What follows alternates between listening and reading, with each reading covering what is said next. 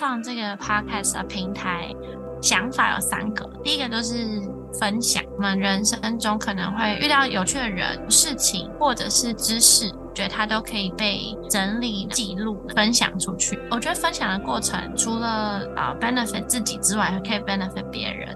连接到第二个就是可以交流。我觉得在就是社会中，你找到一些志同道合的人，然后交流，有点像是找到一些小伙伴，可以一起成长。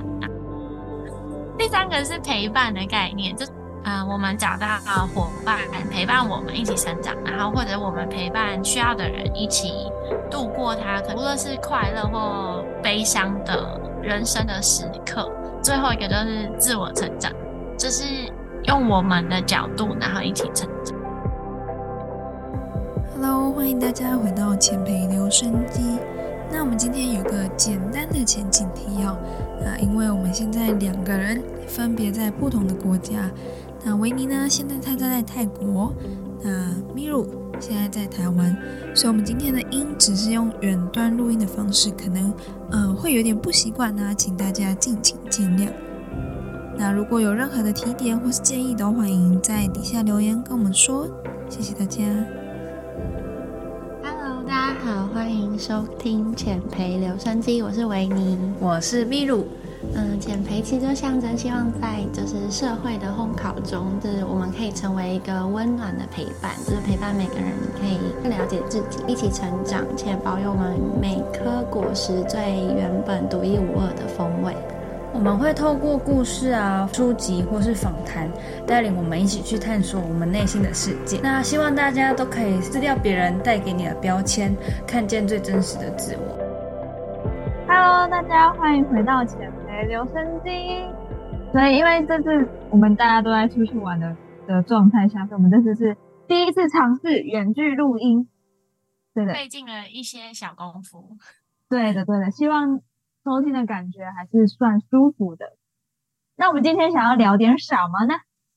聊关于我们，对，就是想说透过呃一集的时间，然后我们彼此也深入的访谈，然后让大家也可以更加的了解我们两位。哦，那谁谁要先？好啊，那我先。我对你充满好奇，所以我先。好的，那一开始想要先请维尼帮我简单的介绍你过去在做些什么，然后未来想要做些什么事情。好，那我简单介绍一下我自己，我是维尼，然后我以前都是在外商药厂当就是产品经理，在商业领域这样。然后就是今年秋天将去，就是美国纽约的哥伦比亚大学读 Social Organizational Psychology，它的中文叫做社会组织工商心理学，对的硕士这样。哇，是真是肉肉的，中间先穿插一个你，等等一下要跑八圈哦。啊！说了什么？四个就是，八个就是。我错了，真的假的？你可以问问看你室友有没有听到八个就是啊？看一下一下哦。我们哎，就前情提要一下，因为我们现在有一个小游戏，因为我们彼此剪剪影片都剪得很辛苦，然后最辛苦的就是 这两个人一直说。就是 在不同的句子里面有点多余，所以现在只要在无关紧要的地方说就 是就要跑 跑一圈。对，所以我现在累积了八圈。对，相信我们录完整个 journey，我们都会变得非常健康。好，就是很对瘦身。那好，我我来剪，我来剪这集，我来剪。好的，然后回到刚刚，就是有听到你是。从原本的外商公司，然后可能是跟医学相关的，然后蛮好奇为什么你后来会突然，然后直接去读一个呃 psychology 的这种心理学的一些相关的科系。我觉得应该是说，如果是以两个的呃相同跟相异处的话，我觉得相同都是他们都是科学。有 scientific based，就是他们是做实验，然后得出就是结果的，有根据的一些理论。然后我以前学的是这医学相关的药品相关的生理方面。然后我现在要去读的是针对心理，所以他们听起来有点不一样，但其实他们有相同的地方，就是他们都是科学啊。心理的话，我觉得呃，它又不太像智商，智商它是针对个人心理的探索。然后我读了这个心理学，它是把心理学这个科学领域用在探讨群体、一个组织、有一群人的地方，一个人怎么跟群体互动，或者这个群体要怎么造出怎样的 culture，或者是像是 leadership 这样。嗯，那蛮好奇的是，对，怎么会想要从？因为过去比较像是针对于医学相关的这些知识，比较是我个人或是一个。然后现在的这个组织心理学的部分，感觉像是针对于公司啊，或是一个团队，感觉这个 target 的族群不一样的，怎么会有想要转变的这个契机？嗯嗯嗯，这也就是会 link 到为什么我会想要选这个科系。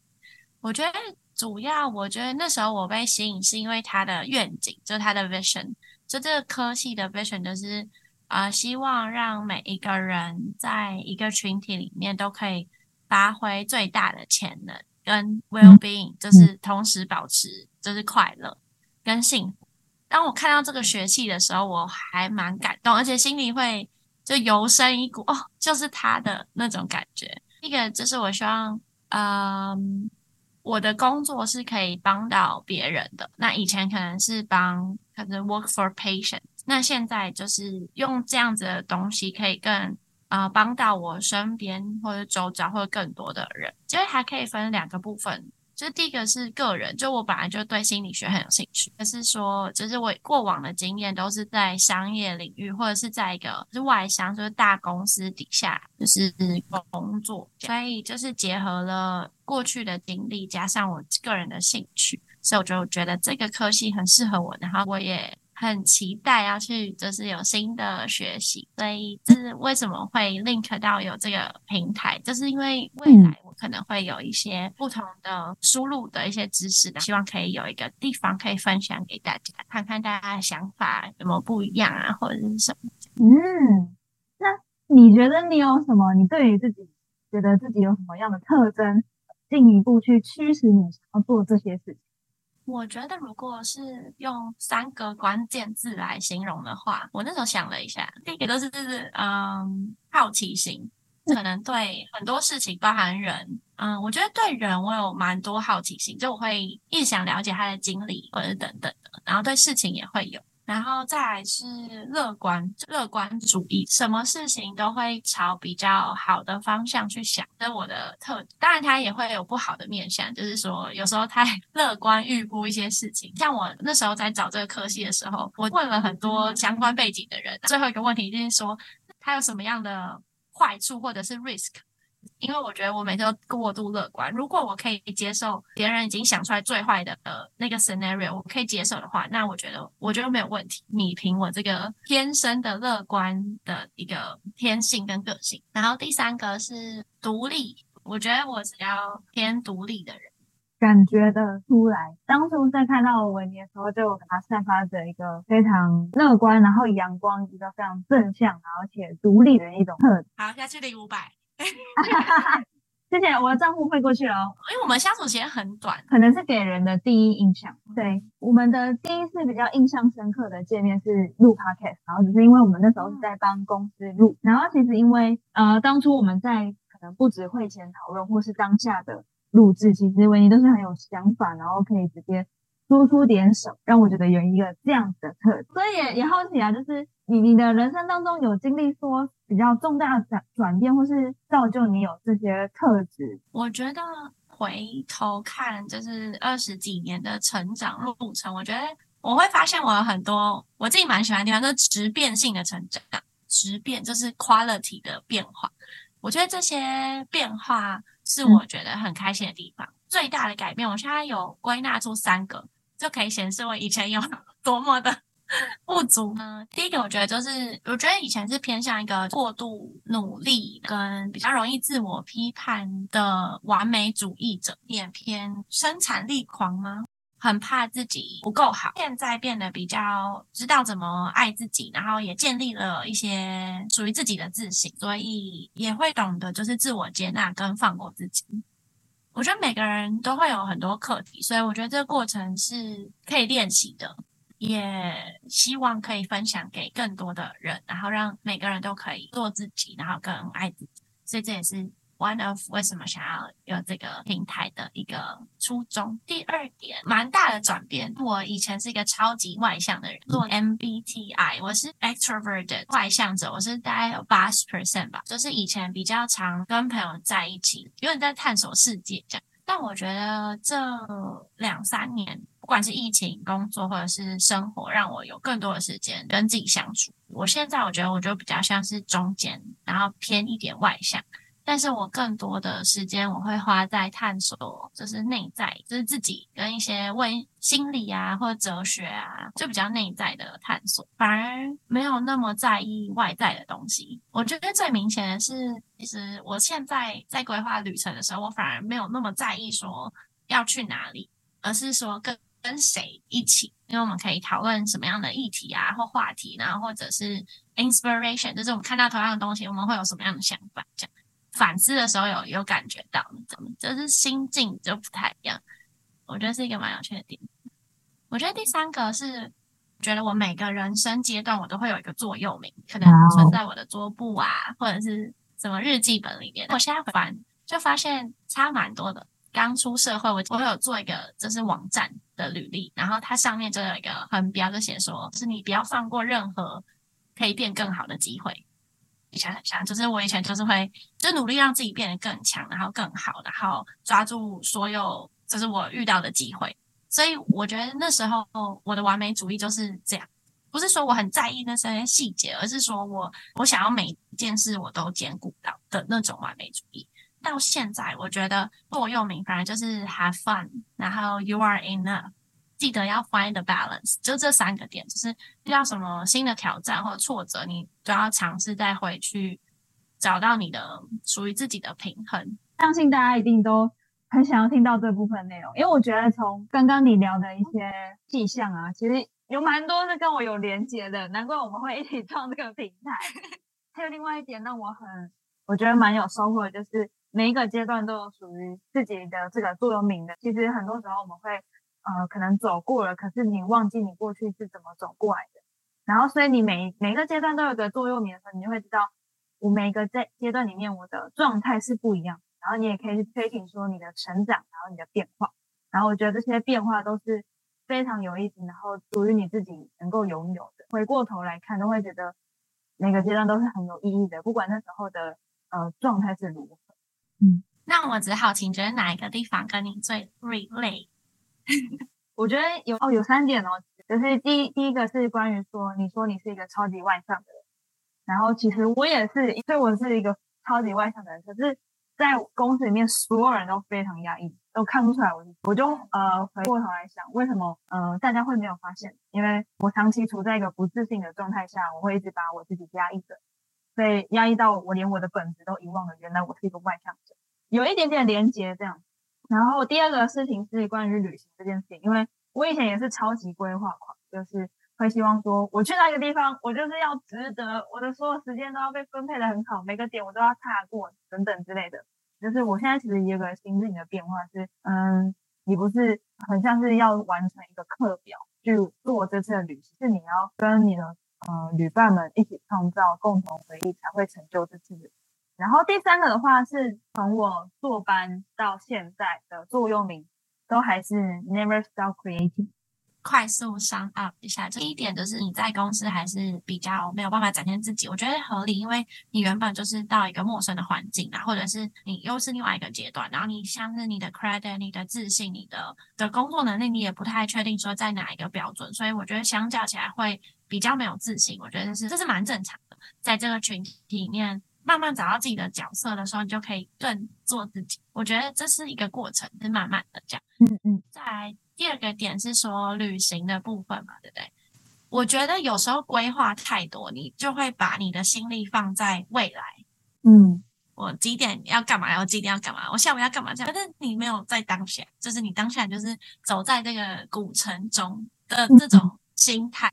就是蛮跟工作上的时候不太一样，因为我觉得是需要 balance，因为工作上已经用 time control 在 manage 生活，那我觉得旅行就可能要相反这样，嗯，最后座右铭，所以 never stop creating 是说你要不停的创作是吗？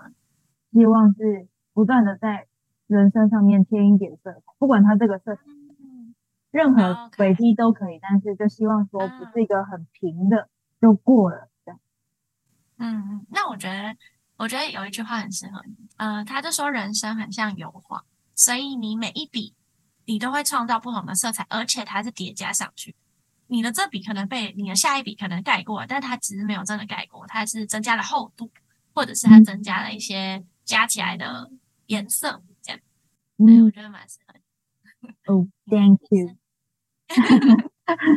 然后接下来就想要问看说，为什么你想要开始？这个频道想法，你的概念是什么？嗯，传达的理念有。这个频道就是前培留声机嘛，其实希望大家可以就是撕掉标签，做最真实的自己。所以浅培就是象征，就是每颗咖啡豆它可以保有每颗果实最原始、独一无二的风味。这样子，我觉得创这个 podcast 的平台，我觉得主要的想法有三个，第一个就是。分享我们人生中可能会遇到有趣的人、事情，或者是知识，觉得它都可以被整理、记录、分享出去。我觉得分享的过程，除了啊 benefit 自己之外，还可以 benefit 别人。连接到第二个就是可以交流。我觉得在就是社会中，你找到一些志同道合的人，然后交流，有点像是找到一些小伙伴，可以一起成长。第三个是陪伴的概念，就。嗯，我们找到伙伴陪伴我们一起成长，然后或者我们陪伴需要的人一起度过他，无论是快乐或悲伤的人生的时刻。最后一个就是自我成长，就是用我们的角度，然后一起成长。没有错，前陪留声机就是要陪着大家一起撕掉别人对我们的标签，活出真实的自我。对，好的，所以。想要开始这个频道，简单的第一个就是想要分享一些资讯，同时找到一些志同道合的小伙伴，最后希望是陪着大家，大家成长的同时，我们也跟着一起成长。嗯，没错。好的，然后所以如果大家有任何想要听到的主题啊，或是想要听到我们聊的一些话题，都可以在留言告诉我。好，现在换角色对调。好，好，现在问我访谈秘鲁的人生故事，从简单的开始，跟我们分享一下，就是你以前的经历，然后跟未来有什么想要朝的目标。叫秘鲁，大家好，呃，我过去是从一个资源比较少的被家庭成长而来。一路上都是希望能够靠着自己的力量，然后走出一个比较独特的路。过去的话是一个工位的背景，那其实，在学术上可能就是达标而已，只是大部分时间都花在社团上面。所以，其实我也算是一个着实的一个社团活动人这样。那现在的话，就是在外商的药厂服务。那这就是我过去跟现在的经历。然后未来的话，我是希望在面对现实压力的同时，也可以。保有我原本最原始内心的小王子，同时也可以朝着原本设想的目标迈进，然后让自己的人生是一个多才多姿的一个样貌。嗯嗯，如果三个关键字来介绍你自己的话，你会选哪三个关键字？我应该会选第一个是最近最夯的跨领域，因为其实从过去就会就是很爱摸东摸西嘛，就是不管是音乐啊，或布偶戏啊，或是。呃，其实主要的专业是呃工位、生物统计这种叫理科背景的，但是其实对于绘画啊，或是影片创作、影音创作也是很有兴趣，所以就是各方各面都接触一些，所以我觉得是一个跨领域的的好奇宝宝这样。第二个的话就是啊，也也有点连接到过往当领导者的角色，我其实蛮喜欢照顾人的，我我很大的成就来源都是从。别人的笑容或是满足感上面得到。第三个的话就是跟跟星座有相关，狮子座我就是非常的爱面子，地雷。对，地雷就是爱面子，但是其实也我也很简单，就是个性也很也很让人很容易懂，就是你知道我地雷在哪里，就可以相处的很自在。这是我想要 echo 一下跨领域，就例如就是有让我惊艳是。那时候我们这是第四间录 podcast，然后你知道录完以后，你还送我们一个手绘的那个卡片，然后上面就是我的照片的那个手绘，这是现在在我们的 IG 或是脸书封面都找不到。对，这是他画的，我觉得超厉害。再来是你说你很会照顾人，那因为之前有说过你，你觉得你自己是高敏感人。他会想说，是不是因为是高敏感人，因为你容易察觉到别人的情绪跟反应，所以你就会特别的贴心细心，然后去照顾大家这样。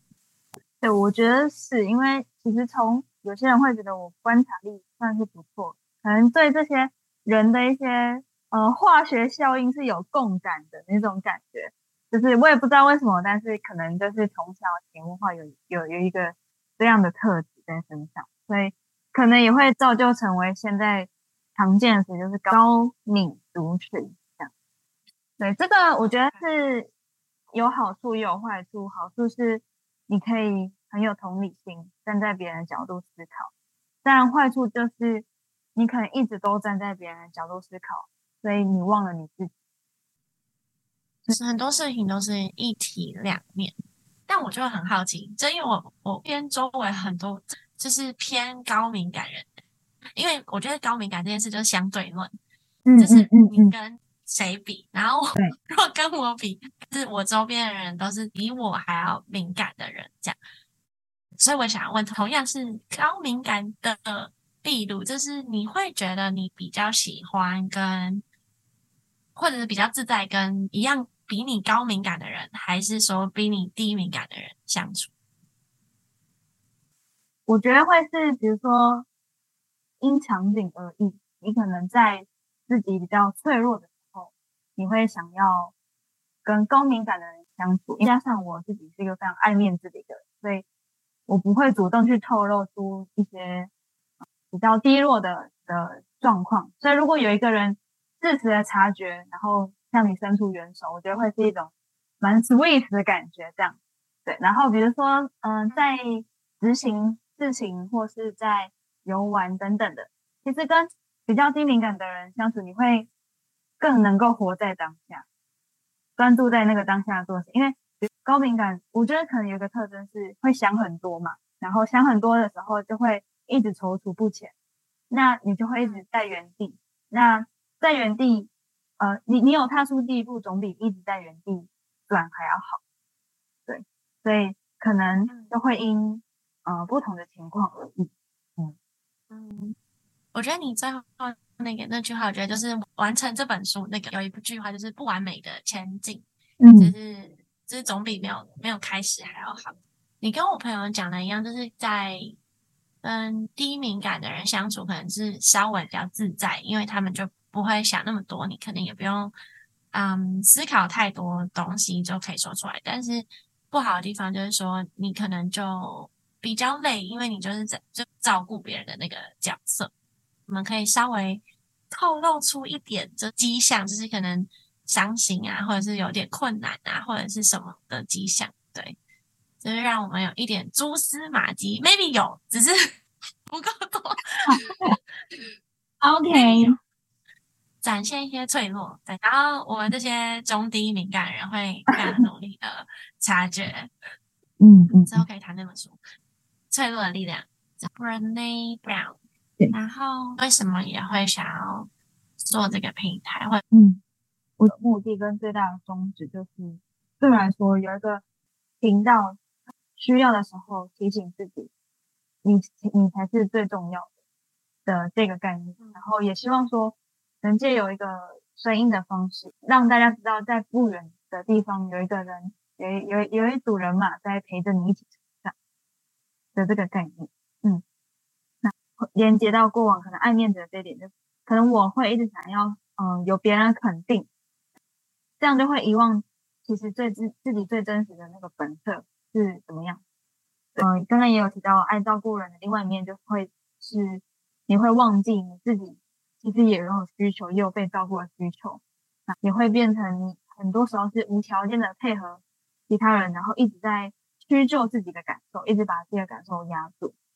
嗯，可能我们大家在成长的过程当中，其实都会有一些类似的经验，然后你可能会找不到一个可以诉说的窗口。那我其中一个方法就会是，像是听呃其他人 podcast，所以我们我也希望说，我们能透过这个 podcast 也可以像是一个陪伴大家，然后一起成长的一个管道这样。嗯，我觉得听起来有点像是说。有看到你现在的你的一些课题，然后你有想要，你有一个理想的自己，然后你想要在朝这个方向努力，然后跟大家一起透过这个平台一起朝那个方向前进，再加上可以呃透过你的故事或者是别人的故事，然后疗愈在收听的这个人或者是朋友，这样对，非常的贴切。那你觉得就是啊，就是在你人生中，就是改变你最多的？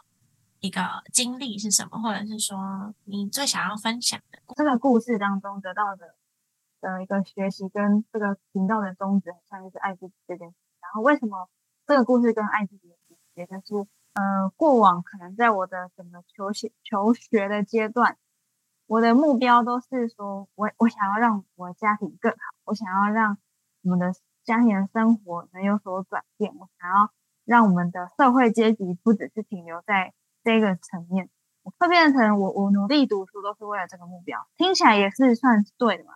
但是其实很重要一点是，我没有想过我这个读书对我自己的呃收获跟真正的用处是什么。那当像是我大学的时候，可能我的家庭就有点转变，变成不是一个那么完整的家的时候。我的目标就瞬间就都消失，就会就我就会卡在一个阶段，说我还要继续读书下去吗？那我的未来到底在哪？我的重心就会变成我没有重心，因为我原原本都把重心放在别人身上，我不是回归我本自己本身上，所以变成我迷失了，我不知道我我能做什么。对，所以透过这个故事，我想要让大家知道说，其实你要专注在自己身上，你要。知道说自己想要的是什么，然后你自己适合什么，然后你做的事情，你要先看到你，你要把自己照顾好，你才有办法去照顾别人。对，所以就很想要跟大家分享爱自己的重要。那但是你怎么从迷失到找到方向？我觉得这个转变真的需要时间，时间真是蛮大的一个。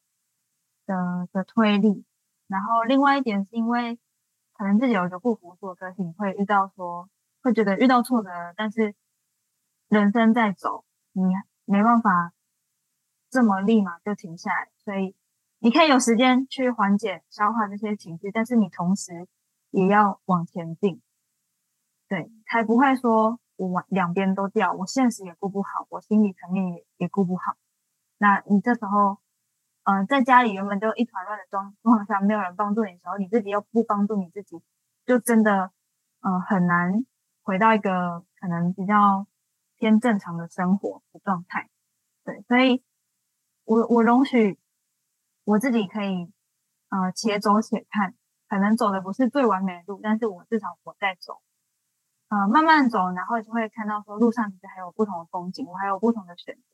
那我要怎么去考虑现实的状况之下，也能回归我原本理想状态，去从中去找到一个中衡的模式。嗯，边走的时候，你就会真的从中你会看到不一样的路，然后你有不同的方法可以去解决，嗯，生活上的遇到的难题。那目前我可能二十趴还在迷失，但我能照顾完我八十趴的生活，然后我能同时也把家庭可能也回复到可能过往的。八十趴，那我我剩下二十趴，我就且走且看，嗯，然后但是还是继续往前，嗯嗯嗯嗯，感谢你的分享。那我只是好奇，就是就是你刚才有提到有一个内在的点，是说你因为你都把你的重心放在别人身上，所以别人一变动，你就是你的身心灵或者是生活就会乱掉。那我不知道你你现在是。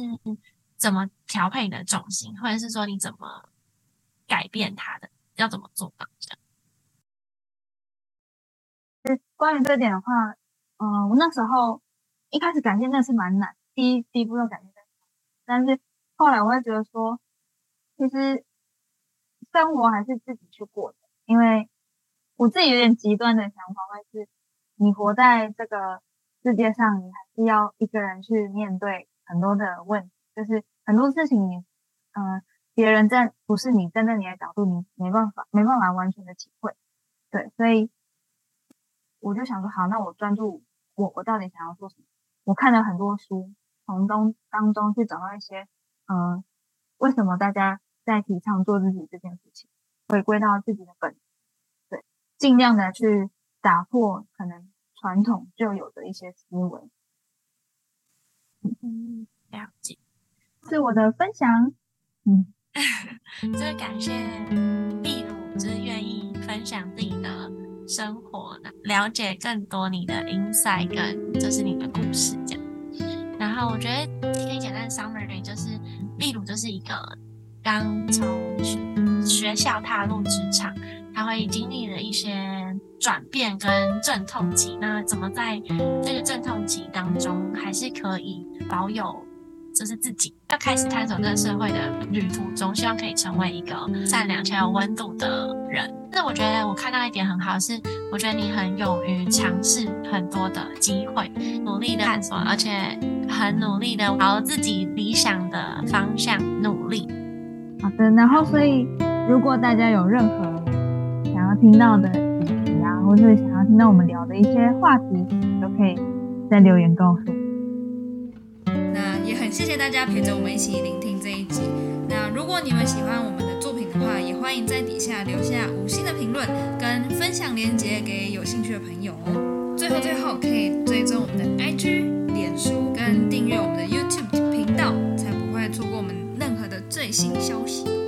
减肥留声机陪你撕掉标签，看见最真实的自己。我们下期见，拜拜。